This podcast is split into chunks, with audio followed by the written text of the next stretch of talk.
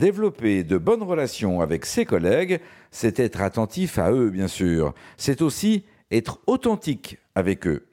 Nous rencontrons Dominique Loridon. L'authenticité amène à un mot tout de suite, c'est intégrité. Et intégrité, c'est la clé de l'engagement. À partir du moment où je biaise mes attitudes et mes comportements par rapport à un projet, évidemment, j'en ai aussi le résultat. C'est aussi simple que ça. Je crée ce que je pense.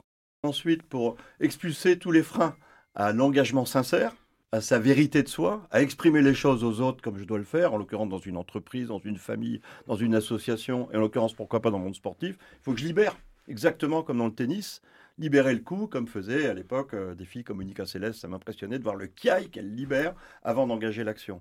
Alors nous, le kiai, il est beaucoup plus intériorisé. Ça, c'est La deuxième chose. Le kiai, c'est l'expression. Euh, l'expression libératoire de, de, de, sa peur. Je libère ma peur. Euh, ça ira Je libère tout ça et ça me permet d'engager l'action. Alors évidemment, on va pas le faire dans la maison, on va pas le faire dans l'entreprise, on va pas le faire dans tous les lieux. Mais en l'occurrence, ce cri-là permet d'engager vraiment une action. Maintenant, moi, il y a trois choses que je recherche profondément avec les groupes que j'accompagne, c'est un, cette authenticité, ça c'est un. Mais deux, cette humilité qui conduit à l'intériorité, c'est-à-dire parler de soi, pas dire ce que les autres sont, mais ce que je ressens.